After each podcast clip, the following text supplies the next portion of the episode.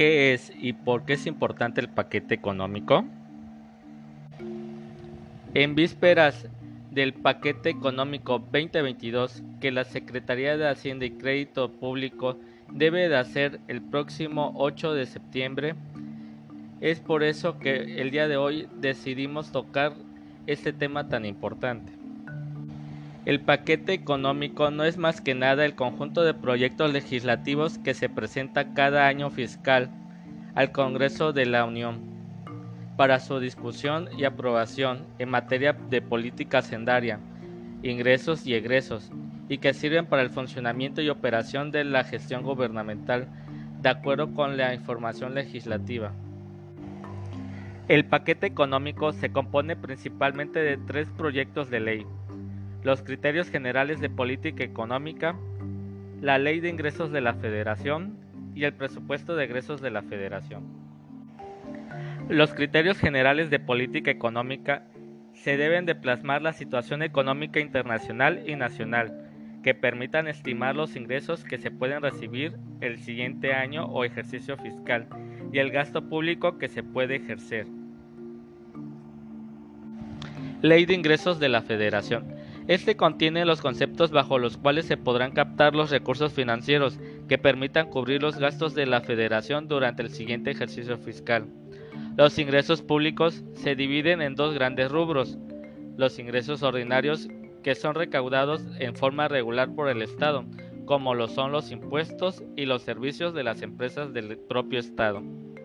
El segundo son los ingresos extraordinarios, que son recursos que no se obtienen de manera regular por parte del Estado, como lo son la enajenación de bienes nacionales, contratación de créditos externos e internos o emisión de moneda por parte del Banco de México. En el presupuesto de egresos se deben de describir la cantidad, la forma de distribución y el destino de los recursos públicos de los tres poderes, de los organismos autónomos, así como las transferencias a los gobiernos estatales y municipales. Estos recursos pueden ordenarse en la división de gasto no programable y programable.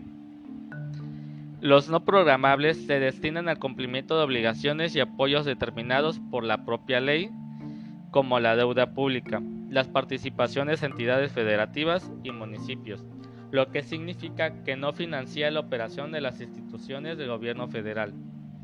El gasto programable se refiere al que soporta la operación de las instituciones de la Administración Federal para que éstas proporcionen servicios como educación, salud, carreteras o las relaciones con otros países.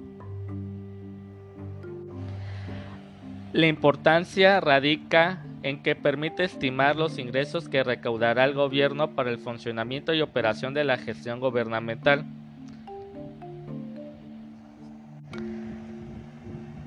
Este debe de llevar un proceso. El 8 de septiembre, a más tardar, el secretario de Hacienda debe de entregar al Congreso la propuesta de paquete económico, para posteriormente ser discutida en la Cámara de Diputados, tiene hasta el 20 de octubre para poder aprobarlo.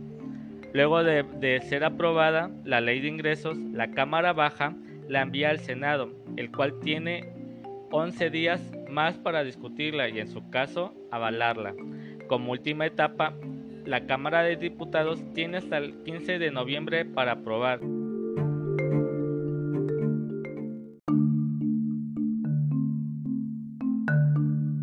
Cabe decir que el presupuesto de egresos de la Federación solamente necesita la aprobación de los diputados, por lo que aquí el Senado ya no tiene participación.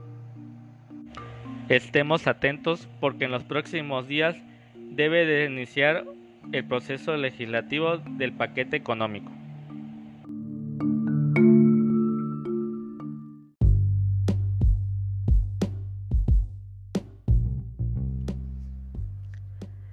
Si te gustó este podcast, te invitamos a compartirlo. De igual forma, te invitamos a seguirnos en nuestras redes sociales, Facebook, Instagram, Twitter. Encuéntranos como Feca y Asesores. Si deseas escuchar algún tema en especial, nos puedes contactar arroba Hasta la próxima.